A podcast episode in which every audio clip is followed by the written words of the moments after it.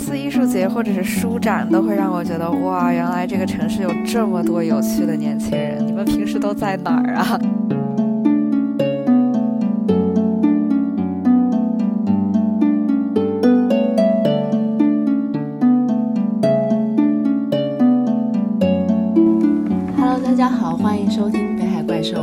新年第一天就去了艺术节逛集市的花生酱，然后今天说到集市呢，其实是因为今天我找了一个嘉宾，然后想聊一下集市体验，然后还有就是独立艺术推广。今天的嘉宾的话，其实是我的朋友，同时也是时间胶囊日历 Eon Calendar 的设计者，之前也是受三明治的邀请参加过每日书。今天就请嘉宾依萍来介绍一下自己吧。嗯，Hello，大家好，我是依萍，然后也是 Eon Calendar 时间胶囊日历的设计师。就像花生酱介绍的一样，其实我们也是呃认识了很久的好朋友，然后在北京和上海都参加过不同的各种艺术类的活动，然后也很开心今天可以来这里介绍一下我自己的小作品。可不可以简单介绍一下 Eon Calendar 这个作品呢？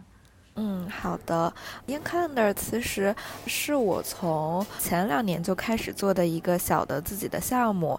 它是一个非常独立的项目，甚至我都没有合伙人，顶多合伙人就是我妈妈吧，就是又是一个投资人，又是一个快递小妹这样的角色。它大概一开始是一个非常非常多元、材料很不一样、每个月都不一样的一个实验性的小的文创作品，可能用到的材料有羊毛啊、镭射纸啊。或者是什么折叠啊、手工或者 Riso 之类这种印刷技术都有用到，但是是在二零二零年的时候开始用到了时间胶囊的这一个概念，然后二零二一年的这一套也是用到了时间胶囊的概念，也是比较巧的是，二零二一年的这个作品被大家呃。莫名其妙的看到了，然后就很多人都很喜欢，然后甚至也是被三六零 Design 或者是时尚芭莎收录，或者还有像前一阵子也正在办一个小的独立的展览，所以其实这一份日历是一个用时间胶囊为概念，也就是其实每天都有一颗可以收藏时间的胶囊，然后在月历上面会设置到一个空的位置，可以让你放自己 DIY 进去的胶囊进。进去，其实它就是一种时间和空间的融合，希望大家能够珍惜自己的生活，珍惜自己的时间，这样的一个小的作品。作为平的朋友的话，我比较幸运的从他一开始设计这个日历，就一直收到这几年的日历。然后其实一开始就是像你说的一样，也是一个偏向手工，然后每个月都有所不同的一个设计。然后后来才就是从二零年第二年开始变成了胶囊这个载体。一开始为什么是选择了做日历而不是其他的艺术品？还有就是是怎么变成胶囊这个概念的呢？这个故事其实 听起来有一点点的落了俗套，因为当时呃喜欢的男孩子是在纽约生活，然后我是在北京生活，我们两个其实相当于是隔了半个地球这样的一个时差，还有这个空间差，嗯，所以他走之前我是有给他送一份转年的日历，其实就是一八年的日历，对，呃，想要是说两个人可以共同度过一段时间，因为其实大家每天都很忙。所以不会说每天都 check in 一下大家都怎么样啊，然后闲聊一下。而且就是其实每个人生活的时间轨迹都非常的不一样，而且就是我是晚上，他是白天，他是晚上，我是白天这个样子，就很难保持一个很紧密的联系。所以我们就是每个月会给对方发一个翻阅历的小视频，来 check 一下说啊我们还都在，然后大家都活得挺好的这个样子。所以后来就想要说。自己来设计一个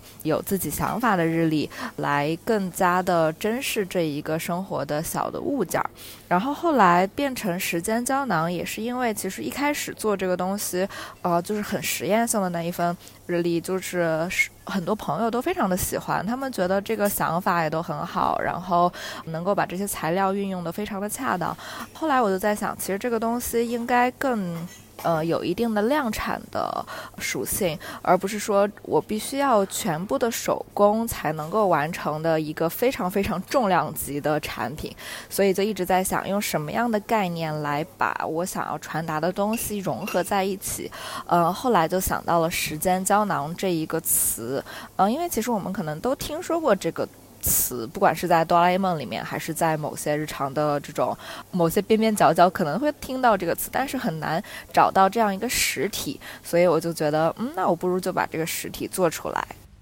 嗯，说到这个概念的话，嗯，我不知道，就是你初高中的时候有没有接触过一个网站，叫做胶囊日记。它其实就是你今天写的日记，然后相当于会被封存起来。你设定一个，呃，就是这个日记可以公开的时间，相当于是一个写给你未来你自己的信，就是在那一天以后，你可以看到你之前写的内容。哦，那个还蛮有趣的，其实和我现在的这个东西的想法有一点点像，因为就是很希望，呃，大家通过某一种时间游戏来，呃，不管是珍藏时间，还是说对未来有一定的期待，这个样子，就是相当于给这种日常时间增加一些仪式感。嗯嗯嗯，是的，是的。那些胶囊是实体的吗？对，这些胶囊其实都是我找一个药厂去订的，因为我想要在上面印我自己的 logo，就是 e o n 的这个 logo，就是去找了一家药厂，印了非常大批量的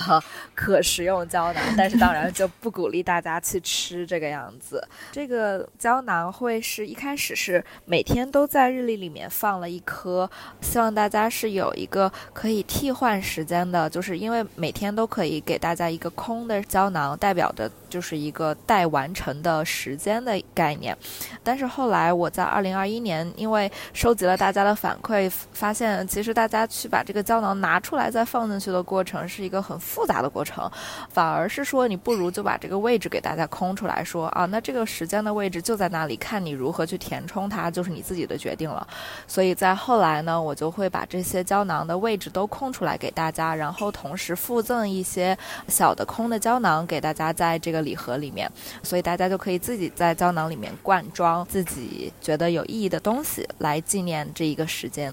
我感觉就是二零年到二一年，这个就是从都是胶囊到没有胶囊需要自己灌装，其实也类似于一个概念上的替换。满是胶囊的日历的话，可能是你要去，比如说替换某一个比较值得纪念的日子。而二一年现在就是没有胶囊的话，其实就是。这个时间像是一张白纸一样，然后让你自己去填满，你自己去决定说哪些日子是重要的，是值得你去珍藏的。嗯嗯嗯，对的对的，是这个意思啊，理解的非常到位。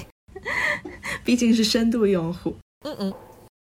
那就是你灌装到胶囊里面，你的胶囊除了这些空白的以外，可能还会有各种不一样类型的胶囊，是吗？那一般来说会有什么类型的呢？这个其实我数了一下，可能，呃，我有灌到好几十种的样子。就真的，一开始觉得这个胶囊小小的，它能干什么呢？然后后来发现，其实你几乎可以把这个世界上你想灌的东西，都可以以某种方式去灌进去。比较大的系列可能是我有灌，呃，水晶石的系列，因为一个是水晶石，它可以对应到不同的星座，然后可以代表某些运势，正好星座和月份和日期都是非常相关的，所以。所以我会把星座它所对应的这个水晶灌进我的胶囊里面，然后它可以给呃各个星座的人一些祈福的功能，或者是我也有去尝试过去把干花灌进去，因为其实花还是在生活中很有仪式感的一个物体的存在，所以我也把很多颜色的满天星，然后还有干干的玫瑰花灌进去，还会有说比较有趣的，我有灌爆米花进去，因为可能就想要。达到的想法是说，我今天看了一个很不错的电影，我很想把这个时间和这个日期记录下来，那我就把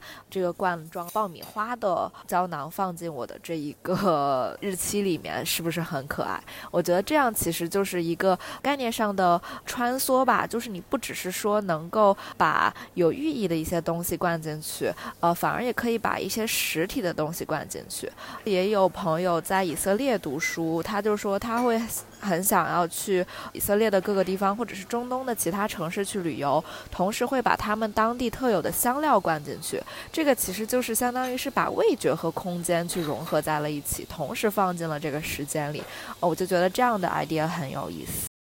我看你每次在什么名人生日或者是纪念日的时候，会把那个日历装点成各种不一样的形状，我觉得那个就特别有意思。我也是希望通过自己的作品来致敬一些，不管是说影响我还是我很喜欢的大师们的一个方式吧。就是其实整理了整理这些前发过的照片，在小红书上面我也 repo 了一下，发现啊，小红书上面的大家也都很喜欢这一系列的作品。我之前有做过，比如说像达芬奇的《最后的晚餐》，把他的《最后的晚餐》用不同的色块和颜色的胶囊来表示，或者是还有像达利。达利的比较经典的是他的那个小胡子，所以我也用胶囊和丝带来去做了一个时间胶囊版的达利的脸，在我的日历上。然后或者还会有一些像玛丽莲梦露，我会用假发在这个日历的上面。代表梦露的头发，然后同时也会用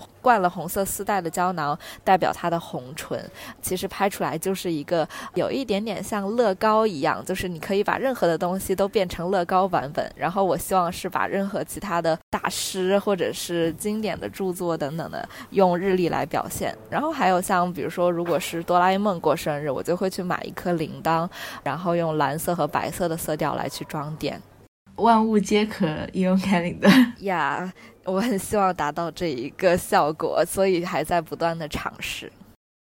我收到你今年的日历的话，其实会发现一个显著的区别，就是增加了一个镜面。因为之前的这个日历的面上其实是没有反射，但是现在就相当于说我可以从这个日历上看到自己的脸。然后我会发现你今年就是作品增加了一个概念，就是叫我想看看你。所以今年为什么有这个想法呢？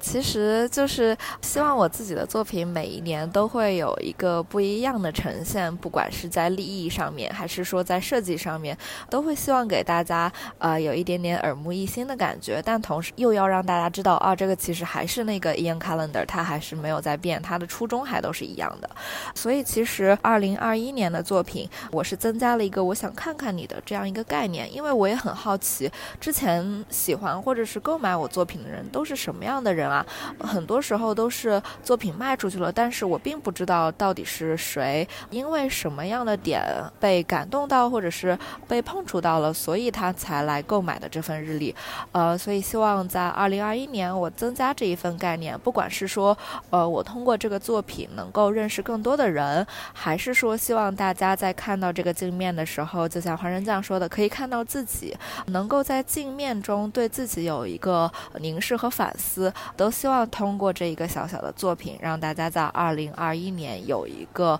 对自己和时间更多的理解。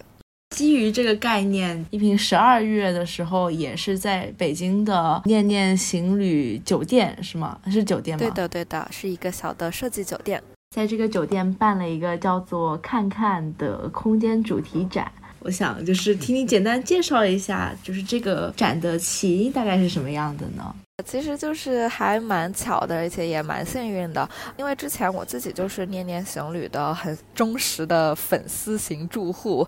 这家酒店它坐落于北新桥附近，就是其实离雍和宫啊、地坛啊等等的我很喜欢去的一些北京的地方都很近。然后也是很巧，在这里住过几次，发现哦，这家酒店的设计真的非常好。然后它同时楼下也有一家春风习习图书馆。整体的酒店设计都是一个融合了旅行、时间、空间这样一个概念的，非常有点让你觉得乌托邦的地方。所以后来呢，我也就给酒店的公共邮箱写了一封邮件，说我很喜欢你们的酒店。然后同时我也有一份自己的小的设计，其实设计的这个灵感或者是呈现的感觉都和酒店是有一点点相像的。所以也很希望和大家成为朋友。然后如果以后有什么样的合作机会的话，都非常的希望我也会尽全力的去配合。然后也就是在二零二零年底的时候，酒店的品牌这边的负责人就会找到我说：“哎，那我们其实希望在年底的时候做一个个小小的酒店的装点，因为正好也是一个辞旧迎新的过程。”这个日历也会在各个概念上面都和酒店有一定的契合，所以就敲定了这一个展览的时间和大概的形式。选择看看这一个主题，其实也是呼应了我想看看你这一个二零二一年的概念。另外，我和酒店的负责人也都非常喜欢说用镜面来表达，说在这个年底年初的节骨眼上，大家可以对自己有一个反思，同时对未来有一个展望的这样的一个小小的祝愿。所以最后也就是用“看看”这一个嗯，其实有一点随性的名字来起了这个展览的名。最后，其实大概展览的呈现就是一个我希望。自己的作品不会是一个非常侵占性的霸占了一个空间的感觉，而是能够更好的融入空间。所以其实，在酒店里面会有设置一个供大家拍照的有镜面纸的摄影架，因为它不是镜面，它是镜面纸。在这里，大家可以在镜子里面看到一个有一点点扭曲，但是也有一点点有趣的一个自己的形象。同时，也会用很多镭射和镜面的波点贴在了整个的空间的墙上。另外也还会有 DIY 的分区，是可以鼓励大家自己去呃购买一页或者是一套这个日历，来去在 DIY 专区选择自己喜欢的胶囊来放进这个时间胶囊日历里面。同时还有一面墙，就是在墙上会贴了七首。不同语言的诗，其实这个诗也在日历里面是有放进去的。它就是我去找了七位，其实是五位 native speaker 去翻译的一首我来写的小诗。呃，有什么法语啊、德语啊，然后阿拉伯语啊、日语啊，其实就是希望是用一个不同语言的诗的形式，让大家去收集各个时区的这样的一个概念的传承。除了比如说这个展本身，是不是还会有一些类似 workshop 的东西？嗯嗯嗯，在十二月也办了一场 workshop，是一个大概作品的分享会，就是来让大家来看一看这个作品。其实最近就像我们刚刚讲的，它的设计初衷是什么样子的，然后它经历了什么样的小的变化，同时也在当时是有一个。邀请大家一起去灌装时间的小的 workshop，就是因为我有在销售的是已经灌好了的，比如说我已经灌好了水晶，我已经灌好了花或者爆米花这样的小的胶囊在售卖。但是当时我也会邀请大家说，大家想不想自己去尝试一下在胶囊里面灌装水晶或者是灌装其他的东西的感受是什么样子的？因为这个其实是一个在其他的地方我觉得都感受不到。的一个经历，所以当时其实看到大概一桌有十几个人和我一起去，很安静的去灌着自己喜欢的小石头、小水晶，同时在自己选好的一页胶囊的日历上面去。排布了一个，比如说是小故事线，或者是说一个很好看的渐变的背景这样子的作品，当时会觉得啊，原来大家是真的可以理解到这个作品，同时也会用自己的方式来去再创造一份属于自己的独特的时间胶囊日历的过程。我觉得啊，那个时候真的好感动，就觉得自己好像被更多的人理解和被更多的人看到了一样。哇！就是看到大家在灌装自己的时间。对对对，是有的。然后也会有当时有一个小哥哥，他是兼职算命师，他其实会占卜，所以他对水晶是有一些研究的。然后他会在他选的那一个月里面，给自己用水晶编了一个故事。因为我当时大概有提供十几种水晶给大家现场灌装，他就会说啊，今天这个周末希望有一个桃花。然后他当时灌的就是粉水晶，然后或者是啊说哪一天哪一天他就要发工资了，所以那。那天灌的是黄水晶，然后或者是 还有什么什么，他比较懂得在哪一天要转运，然后在哪一天要去克服什么什么东西，他都会可以把自己的水晶灌进去，所以一个月下来就变成了一个非常有趣的月历故事，就变成了当月运势记录。对对对，其实不能说是记录，而是一个期望吧，因为那个是对未来的，就是未来的二零二一的一个小的编辑的这个样子。对，就感觉其实大家去再次创作的这个过程，会给我更多的灵感，然后也会感受到，其实大家是能够理解到这个作品，同时能够以此为契机，再创造出属于自己的精彩的。我觉得这个其实是作为一个创作者非常希望看看到的一个景象，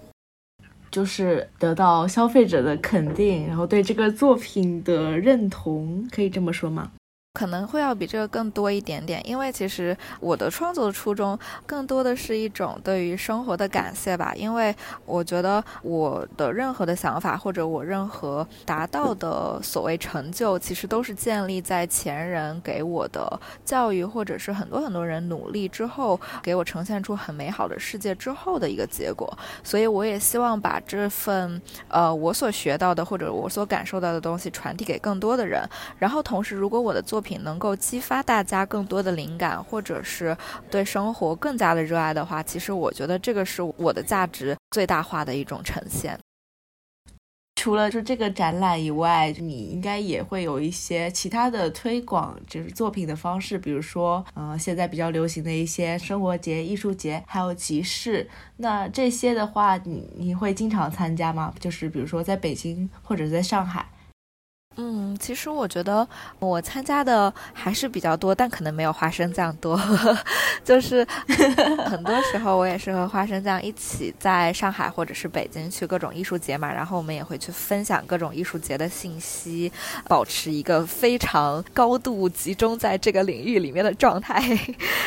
其实就是还蛮享受这一个去艺术节或者是集市的过程的，尤其是和比较有趣的朋友们在一起，你就可以。被很多很多突如其来的惊喜或者是优秀的设计所震撼到，然后同时大家在聊的时候也可以。碰触到更多的你所没有想到过的，之前可能认识或者是有一点点印象的一些小的作品或者艺术家，然后或者是有的时候你把很多线儿都连在一起了，说啊谁谁谁和谁谁谁他们可能是一家工作室的，或者是他之前是干什么什么的。其实这个体验我觉得还蛮有趣的。然后我觉得，因为我其实作为一个日历的设计师，是有不同的艺术节的参加的身份嘛，因为可能有。的时候是作为商品的提供者，有的时候是作为观众，所以其实我觉得这两个身份在艺术节里面，我所观察到的景象或者是我所得到的感受也还是不太一样的。不如先让花生酱讲讲，嗯，作为一个观众，其实，在艺术节里面会有什么样的比较印象深刻的体验呢？我突然被提问。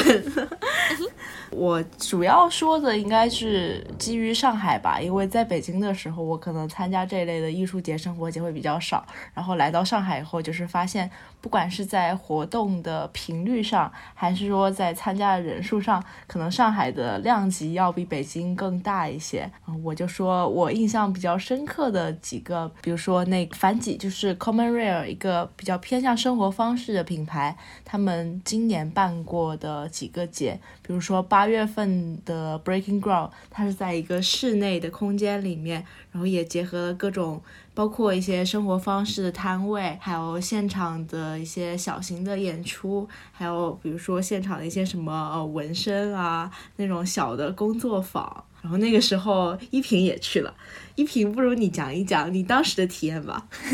嗯。其实每一次艺术节或者是书展，都会让我觉得哇，原来这个城市有这么多有趣的年轻人。你们平时都在哪儿啊？就是在艺术节或者书展上面，会发现哇，大家都聚集在了一起。其实会觉得啊，这个城市真的还是有很多值得我期待和探索的地方。然后当时我在花生酱说的那一个繁几的艺术节上面，也还是体验还蛮不错的。就是呃，因为它其实收纳的商家。非常的多元，它不只是说有一些艺术品在贩卖，同时也你可以在当时享受到当下即得的一些快乐，比如说酒，比如说小的甜品，然后饮料，甚至当时还有一个理发的地方，就是非常朋克，在艺术。节可以做就剪一个头发回家，然后呃也会有一些就是上海很有名的，不管是中餐厅还是西餐厅，还是一些创新的创新菜的餐厅，他们都会去有一个小的摊位来给大家做一些拿手好菜这个样子。所以其实整个逛下来，你会觉得时间不知不觉就流逝了，然后被各种东西所刺激到和惊喜到。当时会觉得啊，反几不错哟。我当时其实是以一个就是志愿者的身份去参加这个活动的，同时也就是稍微观察一下周围，就会发现说，嗯，确实各种有意思的年轻人太多太多太多太多了，嗯嗯，可以见到各种独立的厂牌啊、艺术家来推广。然后看到大家就是奔向各种，比如说什么现场的咖啡的摊位啊，还有酒啊，还有外面那些什么披萨啊，而且这些食品还有餐厅的摊位的话，他们一般会针对这种艺术节推出一些限定款，比如说是这个节专属的特调酒啊，或者是专属的一些口味，然后别的地方你也吃不到。对对对。刚刚讲到有那个特调之类的，其实我也还蛮幸运的。之前有在北京，我的作品有参加到伍德吃托克，当时是被一家小的酒吧，我很喜欢的酒吧叫 Mona，他们是把我的作品带到现场有售卖，同时也给我的作品做了一款特调的鸡尾酒。它的那款酒就叫年味儿，因为正好是在也是年底嘛，它用的是桂花，然后还有树莓，做了一个玉桂飘香。同时又有酸酸甜甜感觉的年味儿的鸡尾酒，然后它用的形式也很有趣，因为在艺术节其实大家和在酒吧里面喝酒不太一样，大家需要去移动嘛，所以它用的是像在国外我们会看到那种中餐的外卖盒，或者是你用苹果手机打 emoji 打外卖就可以出来的那个 中餐外卖盒，哦，就是美剧里面最常见的外卖盒，对对对，就是 那种《生活大爆炸》里面会看到的中餐外卖盒，然后里面。放了一个不透水的袋子来去帮大家装这个鸡尾酒，同时配了两根红色的吸管，就非常像我们中国过年的时候可能会用到的红色的筷子，来整个把这个年味儿从色香味上面都给你做了一个全方位的包装。同时，在这个酒的旁边还会附赠两颗灌了桂花和树莓粉的胶囊，就是希望把这个味道能够让大家延续下去。哇，这个胶囊就是你日历里面的胶囊了。对的，对的。会附上你的日历的推广吗？嗯，它其实呃也没有这么硬的推广啦。但是其实大家好奇的话，会会问一下，哎，这是什么意思？然后可能会在当时的现场会对这个东西还蛮感兴趣的。说到艺术节，你说伍德斯托克，其实他们有时候也会来上海办活动。然后我印象中第一次接触到三明治，其实就是在一九年，大概是六月份的时候，伍德斯托克在上海的上升新所办的一次艺术节。然后那一次的话，三明治其实就是把他们的各种各样的每日书的纸质印刷版，那些薄薄的彩色小册子挂起来供大家翻阅，然后好像也是让观众可以来自由创作，说自己的一些画啊，还是什么拼贴啊，就是跟那些每日书挂在一起。然后我是从那一次开始知道三明治的。然后说到三明治的话，因为刚才也说了，就是一零二零年的时候，其实是参加过一次三明治的每日书。想知道说你当时是怎么跟三明治搭上线的呢？一开始我是有在一些线下的咖啡店啊、书店来售卖我自己的作品，然后当时和几个比较要好的店老板就说啊，那你们有没有喜欢的、比较推荐的店？我也可以再去其他的店去尝试一下。然后当时是有一家沈阳的书店叫做万花筒，他的老板就给我推荐了说啊，那你可以去上海试试这个三明治，因为当时三明治还有一家线下店，所以就是这个样子。我和上海的三明治结了。了缘，然后同时当时作品也有放在三明治的线下店售卖，然后在后来在二零二零年的时候。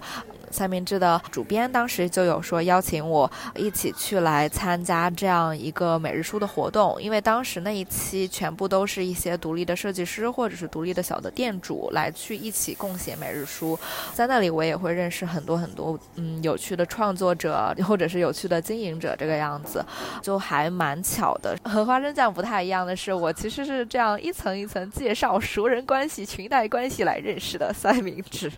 但是其实都是一样的，大家都很有缘的认识到了这样一个非常优秀的组织。对，你刚才说到三明治的线下店的话，就是你之前在那里放过作品，那实际有去过吗？啊，就是非常可惜，因为其实当时我放作品的时候，我正在美国，我没有亲自就到上海去看。但是等到我回来之后，就疫情了，然后疫情就导致我们的小店关门了，所以我到现在也都还没有去过。我记得我知道三明治这个线下店的时候，好像也可能拖延症，然后并没有去。等到我在想去的时候，它也已经关门了。这叫教会我们一定要珍惜时间啊！对，而且我现在已经搬到了愚园路上，当时三明治的线下小店就在愚园路上。等我搬家搬到这里的时候，它已经没有了。哎，真的是树欲静而风不止，太可惜了。太可惜，太可惜。不过，我觉得三明治还是很有生命力的一个组织。我觉得它后面还是会以各种形式出现在我们的生活里的。对，比如说现在我的播客。嗯，那你当时就是写每日书的主题大概是什么呢？当时，呃，其实我参加每日书的时间点也还是一个，不管是说对于我来说，还是对于我们整个世界来说，都还是蛮痛苦的一个阶段。就是二零二零年的四月份，那个时候大概就是所有人都被关在了家里，然后情绪都非常的压抑。你每天看到的新闻，除了数字的暴涨，就是疫情的恶化等等的。其实生活还是蛮惨淡的一个状态。当时我作为一个设计者的身份来参加的，所以其实还是会围绕我设计作品的初衷啊，或者是对于设计的反思来来去进行每日书的书写。呃，虽然每天都只是要写三百字而已，但是其实写着写着一般也都会抄，然后呃写着写着 也会觉得你会深挖到更多不同的东西。所以其实当时不管是去剖析了一下自己创。创作的初衷，还是说到底为什么要去创作，以及应该创作什么样的东西来呈现给这个世界，其实是从不同的维度来对我自己的作品做了一个反思。所以每日书的话，其实也是一个相当于自我疏解的过程，特别是在疫情的这个节点。嗯，算是，因为其实当时每日书其实它是有一些呃小的打卡嘛，就比如说你打满多少个卡，你可能就能少写一天，给自己偷个懒儿。但是我其实就是为了督促自己不要偷懒儿，我就故意不把那些卡都打全，然后就是一定要让逼自己每天把这个月都写满。呃，所以其实呃当时写的时候，我觉得不管是说疏解也好，还是说给了自己。一个机会去把一些事情理清楚也好，都还是一个蛮宝贵的机会。然后我每天写每日书的时间，其实都是在半夜，就是我可能白天干了很多很多事情，就虽然都没有出门，但是呃，可能又看了论文，然后或者是做了一些 freelance 的工作，然后或者是。就会很简单的做饭啊，做运动啊，就是这样非常日常的呃这种 routine，非常日常的活动做完了之后，你在晚上夜深人静的时候，总是要给自己的一天，或者是呃给自己所经历的一些事情一个反思。嗯，那个时候其实有的时候坐在电脑前就哦完了怎么办？我写什么？我什么都不知道，我脑子里一片空白。可能大家都会有这个状态，但是突然你在努力回想，说今天看到的书里面，或者是今天看到的论文里面有什么让你觉得有意思，或者很有意义，或者值得深思的点，然后你再借着这一个点联系到你自己，就会默默的又写到了可能一两点钟、两三点钟这个样子，然后不停的去修饰自己的话，因为我总觉得写每日书是一个。要有观众，或者是会需要有读者的文字作品，而不是说只有我自己懂了就 OK。所以我也会把尽量把一件事情讲得更加的清楚，它的前因后果，它的概念是如何诞生的等等的这样的事情都写进去。嗯，所以就写的啰里吧嗦的，每天都哇好长。其实我写每日书跟你一样，我也是半夜选手，因为白天总感觉有各种各样的杂事，然后会干扰你的注意力，还有可能白天就比如说需要工作啊，或者是学习啊，然后等到夜深人静无人打扰的时候才会开始写。记得我写每日书的时候，经常就是什么半夜一两点，然后写完，嗯，满意的关电脑睡觉。对，其实当你写完，然后就不管是说你合上电脑那个瞬间，还是就是你敲下最后一个句号的那个瞬间，呃，我都会觉得，嗯，今天是真的算是过完了，给了自己一个非常好的交代。而且我也会每一天都会去把其他店主和创作者的每日书都翻一遍，就像老师去阅学生们的作业一样，我会给自己下一个小的目标、小的规定，就是说我每天都一定要看一看大。大家都写了什么？然后大家今天过得怎么样？去给大家留下一些小脚印，去评论一下或者怎么样的。就是其实一下子又会拖到更晚，但是会觉得啊，我没有是孤独的一个人了，每天在家里重复着自己非常单调的生活，而是其实也可以看到大家都在干什么，想什么。我我其实参加每日书的时候，一开始也是那种就是闷头自己写，当做一个相当于树洞的东西。但是后来发现说，其实这个每日书的目的就是它作为一个半公开的写作形式的话，其实也是方便你跟其他写作者交流，然后同时就是你去看到别人不同的生活样本，包括可能不同地方的写作者，然后他们从事的不同的职业，年龄也不一样。其实依萍现在也是还没有毕业，其实还在读研的阶段，然后同时也面临可能面临找工作的压力，在同时兼顾学业、找工作，还有就是作品的设计和推广，这么同时几件事的情况下，会不会有时候觉得自己就是精力不太够啊，力不从心的时候呢？哇，这简直是每天都需要一个肾宝啊！天啊，就是这个问到了问题的关键。其实，在现在很多人大家都在讲什么斜杠青年啊，或者是说你可以做很有副业啊什么什么这样的时候，我都觉得哇，大家精力都好旺盛。我现在真的是好累的一个人啊，就是因为你又要去读研，就是又面临毕业要写论文，然后同时还要考虑到未来要去找工作，就是开始参加了各种各样的校招，然后同时阅历又是一个时间性非常强的东西，你必须要在什么什么时间的节点上。就做出来怎样的设计或者是推广的行活动，我会觉得哇，真的我很大的一个敌人就是时间，第二大的一个敌人就是我自己，就是时间不够用，我自己好懒，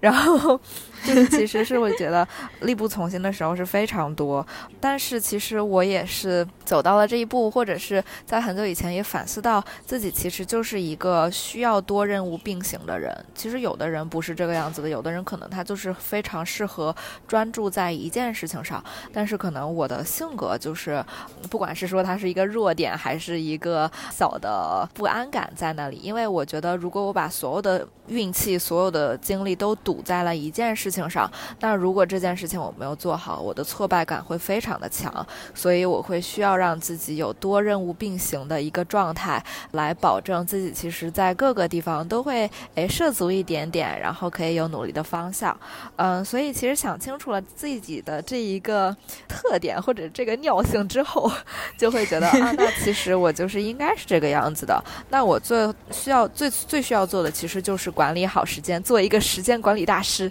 就是其实这个有点要向罗志祥学习，看到罗罗志祥，我觉得你这个算什么？因为因为其实保证你自己不停的有创作力或者是有执行力的诀窍，我觉得可能就是在规定的时间段里面很专注的做好一件事情，而不是说你知道我有五六七八件事情要做，然后在做这一件事情的时候，心里还一直在担心着啊，剩下那五六七八件事情可怎么办呀？呃，而是说。在一的一个时间内，你就专注的把自己的手里这一件事情做好，然后在时间结束后当机立断。断的转移到下一件事情上，继续再去做下一个事情。其实也是一个换脑子和换刺激点的一个过程，所以有不停的新的刺激点在刺激着你，自己的精力可能也就会不停的保持在一个很高的水准上。其实就像时间本来可能是一个混沌的块，然后你也完全就不知道这这一年要会发生什么。但是当你把这个时间，比如说拆分、拆解到你的小胶囊里面，拆解成三百六十五个胶囊，每一天可能就是具象的、具体的，然后有颗粒感的。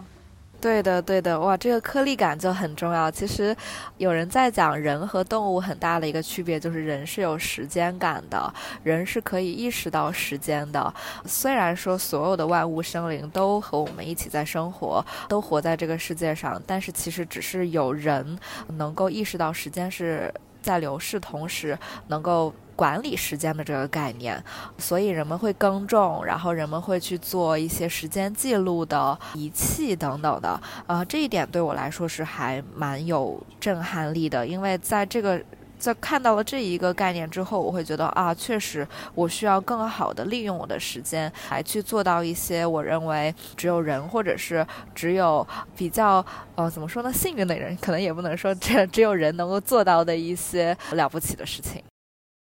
因为我们俩都相当于是同时在北京、上海有就是双城生活经历的，而且就在之前的一个夏天里面，我们也经常在上海的街道上一起散步，然后聊天。嗯，之前也就是讨论过北京跟上海对于就是不同人的意义。对你来说，可能经常要游走于这两个城市之间，那北京跟上海对你来说有什么不一样的意义吗？我其实作为一个在北京上了七年学，然后在二一年又要去上海开始工作，然后可能会在上海待很久很久的一个人，其实我目前是对于上海是有一点点儿。呃，憧憬，同时有一点点恐惧。憧憬，我觉得还是呃很大的一部分。呃，首先，我之前在上海的所有的经历都是很好的，不管是长期居住还是短期居住，都会让我觉得这个城市和我是一个呃节奏很搭、气质很搭的地方。但是有一点点恐惧，又是因为它毕竟是一个南方的城市，然后我作为一个北方人，到底能不能适应这里的不管是气候还是人文？所以其实。上海对我来说，它真的是应了“魔都”这个词，就是，嗯，它会给你很多你未知的东西，会给你惊喜，但同时也是需要你去心有所至，就是怀着一点点对于他的一个，不管说是敬畏，还是对于他的一点点的揣测，在这个试探的。过程中前行，所以其实未来我和花生酱如果能够在上海更多的接触的话，我觉得会能够有更多的机会认识这个城市。希望你早点来上海，然后我们可以继续并行在上海的街道上，或者是说见面一起录播客。是的，是的，感觉还有好多想跟你聊的。对对对，但未来我会在上海，在呃住。住的地方和工作的地方会是比较远的浦东，就还不是陆家嘴的那个浦东，而是那个鸟鸟不拉屎的浦东，所以其实 这也是一个非常新的经历。呃，我其实从来没有生活在一个城市的这个位置，或者是我也不知道我会面临什么样子的新的问题，同时也不知道那里会不会给我带来更多的小的惊喜。比如说，我们也许可以周末去约一个野餐，或者是 约一些郊区活动。等等的，所以其实可能还会蛮有趣的。嗯，那北京呢？嗯，觉得就是身在北京，其实你可能很难去跳出来再去反观。但是你努力的去想一想，说啊，这个我生活了七年的城市，它给了我什么样的东西？其实还是蛮多的。作为一个很大的城市，或者是一个历史很悠久的城市，它都会给我很多，不管是人文上，还是说现实社会经历上的很大的冲击。因为其实在北京。虽然生活了七年，但是还是会觉得有很多地方是我没有去到过的。不管是说像一些老的胡同，还是说其实，在国贸附近的城中村，这些都可能是它一直存在在那里，但是我很很少有机会去碰触到的一些地方。所以，其实我觉得北京还是一个很值得探索的城市。虽然很多人都在讲北京这个荒漠那个荒漠，然后北京 最好吃的地方就是就是机场，因为它可以两个小时就飞到。飞到广州了，等等，就是我觉得其实北京还是有很多就潜藏在它有一点灰蒙蒙的表象下面的很有意思的人和事。呃，不管是我认识的店老板们，还是说我在这里偶然会认识到的新的朋友，大家都会以更加热情或者是很 nice 的一种方式来去和你聊天。然后你不管是自己生活还是和朋友一起，其实都可以在这个城市里面找。找到一些属于你自己的一个生活方式，我觉得其实我对北京的情感也还是蛮深的。然后可能未来也真的会是在北京和上海之间来回跑，在不同的城市里面去找到不同的乡愁这个样子。其实就是我之前对北京也有这种感觉，就是我可能大多数的活动范围就局限在之前学校五道口附近，还有就是我常去的电影资料馆，或者偶尔走走胡同。或者是一些就是三里屯类似那种比较繁华的地方，但是对于北京，我其实还有很多很多就是没有探索的。就比如说之前之前其实肉饼也在播客里面讲过他去过的那个北京大红门、皮村，就是类似这种稍微魔幻现实一点的，可能不是常规大家认识的北京的地方。然后包括上海也是，我在上海待了两年，其实也是活动范围局限于市区。或者是那些就是比较小资的、适合散步的街道。然后对于郊区的话，我其实也没有什么认知，所以就是期待你之后过来的话，我们约野餐啊，或者是约什么公园啊、什么滴水湖啊，然后一起探索一下。嗯嗯，我觉得其实去看一个城市很好的方式就是用走，呃，因为如果你坐地铁，真的就是忽略掉了路上的所有的风景，呃，但是不管是用走还是用现在更加方便的骑行，都可以能够走通这个城市的各个毛细血管，能够真的去了解到一个城市它到底是怎么样去运作，人们到底是怎么生活的。我觉得应该把你拉到那个我们的中轴线的那个听众群，然后我们一起走一下北京中轴线。嗯，好啊，好啊。那我们今天就聊到这里，也非常感谢依萍做客北海怪兽。好的，谢谢北海怪兽的邀请。OK，那今天就先到这里。，OK，祝大家二零二一一切都好。嗯，OK，拜拜。拜拜！